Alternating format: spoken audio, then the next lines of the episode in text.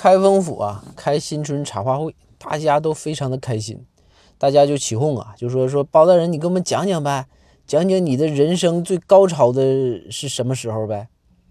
然后包大人说，那行，大家想听的，那我就给大家讲讲。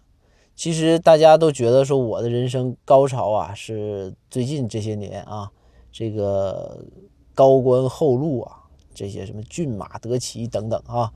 但是呢，我跟大家说，在我心底里啊，我认为我人生最高潮、最辉煌的时候是什么？是我小的时候其中一天。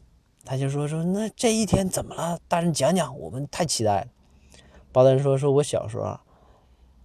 总被小朋友欺负，有十个小孩总十多个小孩总欺负我。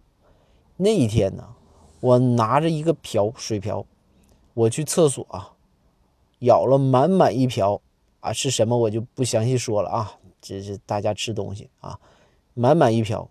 我当时我拿着这一瓢东西，我追着这十多个小孩是满街跑啊，那是我现在觉得最辉煌、最高潮的一天。然后大家说说大人，这个确实是辉煌，确实是高潮。说大人，那你有高潮必须有低谷啊，你低谷是哪天？八蛋说，哎，别提了，低谷是第二天。大家说，哎呀，这这家头一天高潮，第二天就低谷。说大人怎么第二天就低谷了呢？巴丹说，第二天呢，我一个人跟这十多个小孩在。一个死胡同里面相遇了，我被他们堵在死胡同里。然后大家就非常期待，说：“然后呢？”